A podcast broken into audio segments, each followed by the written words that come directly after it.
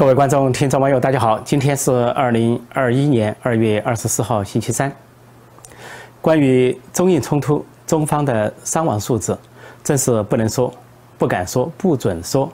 在中国，习近平当局是大举抓人、大抓捕，谁要敢质疑这个伤亡数字？那么，中共方面以官方的数字为准，说是公布了四死一伤。呃，中中印冲突，四个中方共军、解放军。死了四个，伤了一个，四死以上必须以这个为标准。官摆的数字不得挑战。结果有人质疑，就大抓捕。现在全国范围内到处都在抓人。开始是上海一个著名的博主微博大 V 被抓，啊，裘小明，他有二百四十万的粉丝，不仅呢这个账号被封，呃，人被抓，然后刑事拘留，而且是大张旗鼓的批判。那么接着在全国各地到处抓人。任何人只要提出是关于这个数字的质疑，就抓人。在广东茂名，有一位田姓男子，四十岁被抓，罪名都是说侮辱、诽谤，啊，什么军人或者死亡军人。呃，同样的罪名普及到别的地方，在贵州省贵阳市有个姓戴的男子，三十岁也被抓。那么其他省都有，结果荒唐到连重庆市有人举报说有一名十九岁的男子。旅居海外，大概在国外留学，所以质疑这个死亡数字，居然被重庆市当局视为逃犯予以追击。敏感到这个程度，那么最保守的估计说，全国范围内有除了裘小明之外，有六个人被抓。那么有的估计没有公布的，恐怕十几人、二十几人被抓，全都是因为质疑这个解放军共军的死伤数字，必须与中共为准，四十一伤。有的网民就开玩笑。说四十一伤是个谐音，就是写的四十一，因为就跟国际上公布的差不多了。说印度方面公布中共死亡是四十三人，呃，美国情报局也经媒体报道公布是三十五人。那么俄罗斯最后公布最新的公布，上个月一月份四十五人，就中共在中印冲突中死了四十五人。那么很多。人也看出来了，说美国情报局跟俄罗斯的这个观察呢是差不多的，因为美国情报局是当时去年六月十五号发生了加勒万冲突之后马上发布的数字三十五人，那就不排除其他十人受重伤，后来陆续死亡。这就是俄罗斯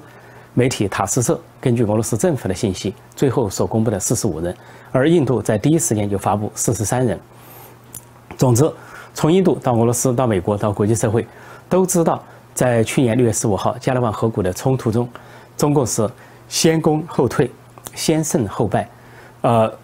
通过各种呃卑劣手段打死印军是四二十人，结果呢自己死了四十多人，也就是印军的两倍。在其他冲突中也是如此。今年一月份最后一次冲突一月二十号，双方都有人受伤，没人死亡，而印度受伤四人，中共受伤二十人，五比一，这就是实际情况。但是中共不让谈，习近平不让谈，怕动摇他的权威，动摇他的军权。不仅呃到印度去寻衅滋事、侵略扩张没有搞成，不呃叫做偷鸡不成倒蚀一把米，反而退了退了回来，死伤整机。而所炮制的这个电视片呢，由王沪宁等人宣传机构炮制的纪录片，把整个故事倒过来说，明明是中共进攻印度，说成印度进攻中共，然后说是这个明明是呃白天中共是寻衅滋事。通过人家来谈判交涉，呃，这个通过高山滚石头、放水，还有用狼牙棒，有铁丝的狼牙棒，有铁钉的狼牙棒攻击，导致对方有人死亡，而且有人落在悬崖下被冻死等等。然后印军是晚上反击，结果中共的骗子倒过来说是印军先过来，然后中共去讲道理，然后中共夜间去反击，把整个故事倒叙了一遍，整个叙事结构，呃，主体人物主体。主角时间顺序完全倒过来说了一遍，而且网网民发现中共制作这个视频八分四十一秒这个视频呢，仍然露出了破绽，那就是看到人家印度的人上来轻言细语的讲道理，但是中共这个团长，这个齐发宝这个团长却大吼大叫，说对这个翻译大喊说，告诉他们叫他们滚，叫他们什么分开，就大喊大叫，跟对方那种心平气和的说理形成了鲜明的对照，就反过来显示了中共的这种野蛮。但是中国却把这个七发七发宝塑造成所谓英雄啊，英雄团长说他身受重伤，头部被打烂啊，进血。其他人说是为了营救他，啊，一个营长被打死，三个战士被打死，所以网民的推理非常符合逻辑，说既然营救他的人都被打死，那么就说明有多少人被围，多少人被营救，而且没有救出来被打死的，说中共的谎言是一戳就破，而中国这一次呢，之所以要死死活封住这个话，死活封住消息，固定一个数字，不让人挑衅啊，不让人质问，不让人挑战，原因就在于心虚，因为确定了这个数字。那么就按这个数字来宣传。如果说有人质疑，就等于说是小孩说错了，说破了皇帝的新衣，或者说就等于说旁人啊看穿了你的秘密，看穿你的手脚，看穿你的把戏。所以呢，中共就非常着慌，尤其是习家军和习近平方面，马上要开人大政协两会了。那么习近平、习家军要稳住阵脚，因为这种对数字的造造假，那党外可以质疑。呃中下层质疑，而到上层就知道是个公开的秘密，都知道就是你的问题造假，而且这就是为什么团派的共青团官委发出了个意味深长的话，不仅全文转刊了这个微博大 V 裘小明质疑死亡数字的这个博文，而且说了一句意味深长的话，就是只恨官委不能骂脏话，就是要么对裘小明骂脏话，要么对习近平、习家军骂脏话，但是呢。不管他这个话你做怎样的理解，他都已经把裘小明这个质疑死亡数字的，呃，微博博文传出来了。这是共青团中央所起的作用，共青团的官委所起的作用，也就是团派在背后发力，揭穿习近平和习家军的把戏。那么在这个时候，环球时报总编胡锡进又出来凑热闹了。这个，呃，胡胡编被大家称的雕盘，他又出来雕盘。他怎么雕盘呢？他说，这个。前两天就说了，已经挨骂。他现在又开始说别的话。他前两天说，是这些士兵，呃，叫像这说是不打就滚啊，如何如何吼叫。他说就是要像他们那么作为男人，就是要像他们那么活着，像他们那么去死。这个网民都公开的质疑他，说你带头，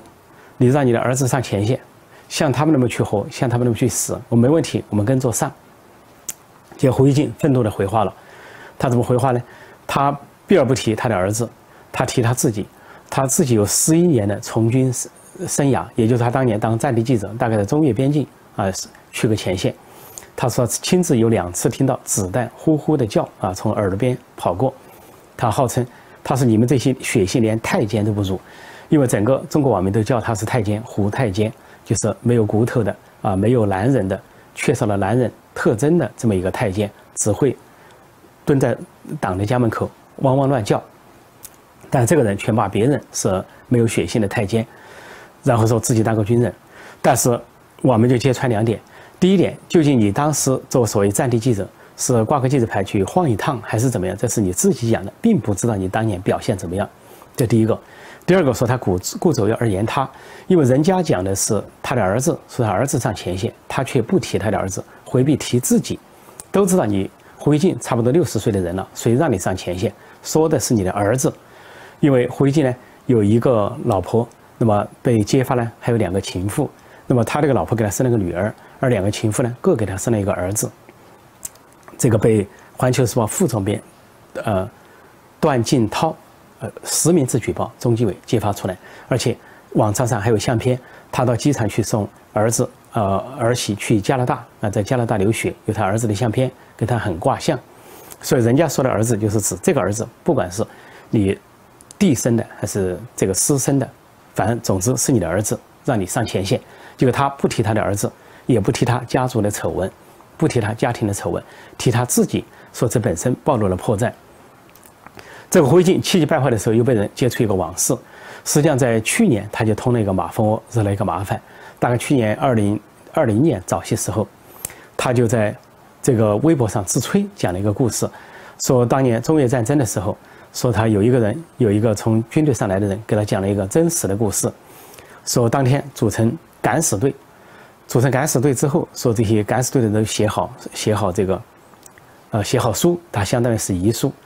他是敢死队非常紧张，他他的一个朋友就做一个一个人叙述就当了敢死队员，他当天晚上睡觉的时候。这个军方派了两倍于敢死队的人把这些人看住，怕他们逃跑。他说这些这些敢死队员吓得整夜没睡觉。他第二天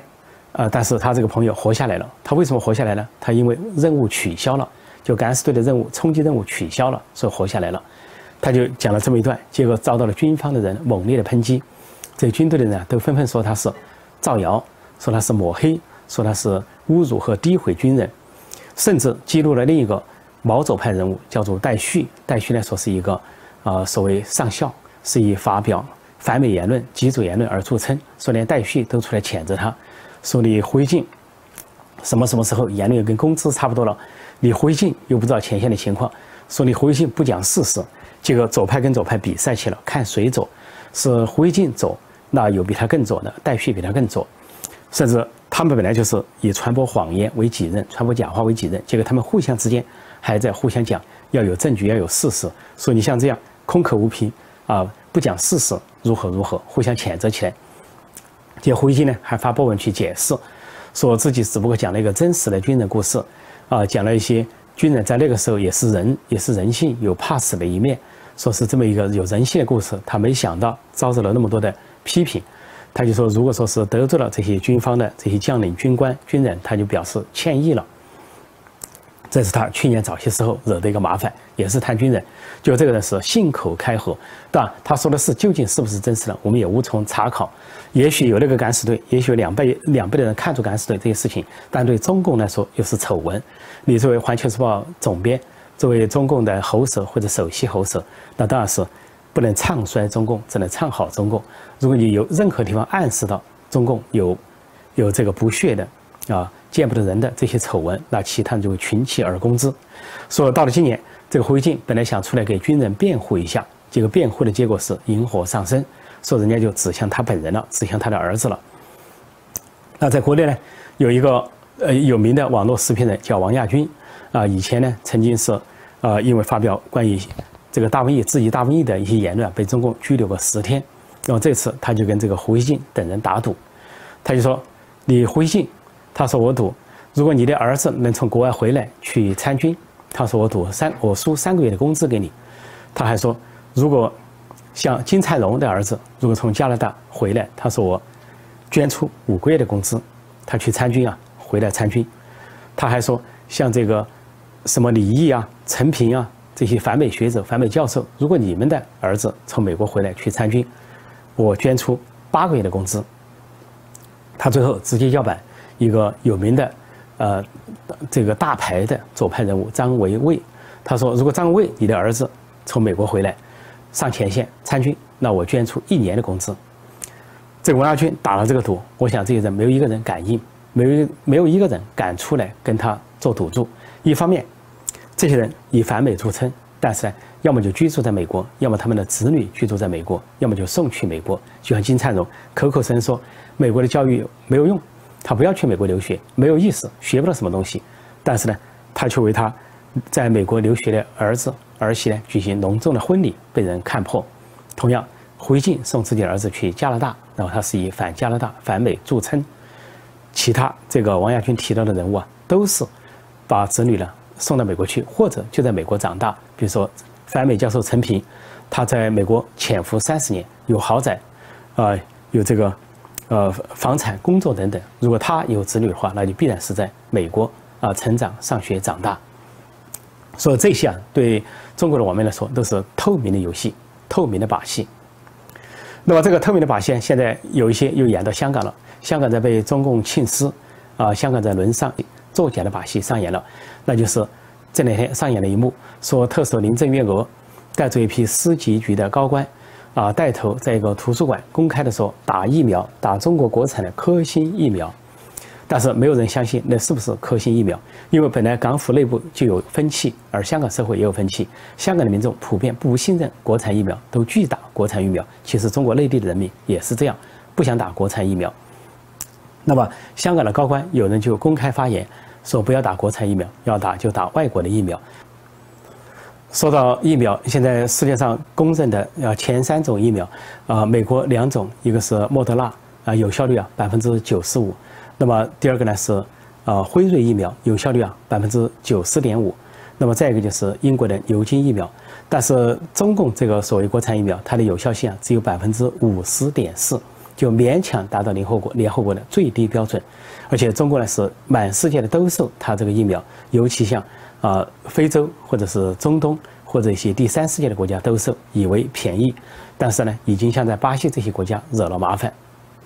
中国的国产疫苗不仅呢呃有效性低，危险性大，而且它所要打的对象优先对象跟美国相反，美国呢是先优先打六十五岁以上的老人啊，还包括这些病患、老人院等等，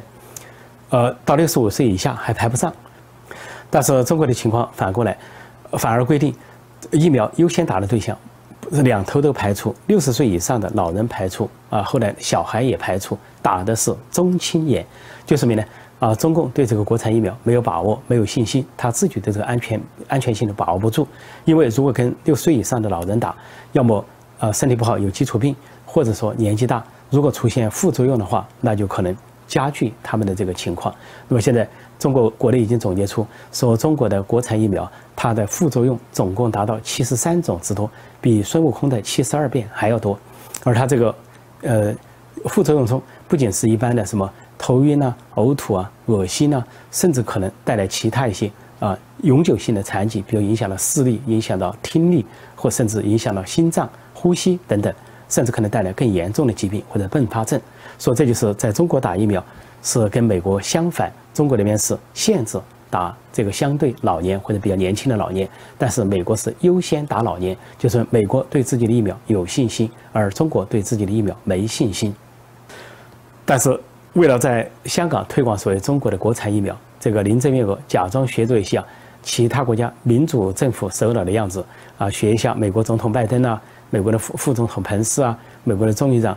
这个佩佩洛西啊，公开打疫苗。啊，有有视频、有录像、有新闻，或者印度尼西亚的总统佐科等等，他们也假装公开打疫苗。但这里的疑问有几个：第一个，中共党和国家领导人在北京都没有公开打疫苗。如果说国产疫苗那么好、那么有效啊，科科兴也好，国药也好，那中国领导人应该带头打，给人民显示安定感，就像其他民主国家所做的一样。第二，中国领导人没打，但是香港特首和香港的一批高官却在那里打，这是一种表演。既然中共可以在北京造假，也可以在香港造假，也就是说，林郑月娥和这些市区级高官打的未必是国产疫苗，有可能是进口疫苗。但是，现在香港的戏剧也逐渐由北京来导演，说这个戏是演得出来的。另外一点疑问就是，这个林郑月娥啊，丈夫孩子都是有英国的身份，那么现在英国的疫苗也很发达，难道他们能够接散，呃，接收国产疫苗吗？再一个，如果说北京的党和国家领导人都没有公开打疫苗，那林郑月娥和其他高官又有什么必要去公开站出来打疫苗呢？这不是对这个中央的叫板吗？让习近平他们难堪吗？不是这个叫板中央、妄议中央吗？说这次林郑月娥打疫苗的时候还假装说了句啊什么好的很，感谢中央政府，就几乎就跟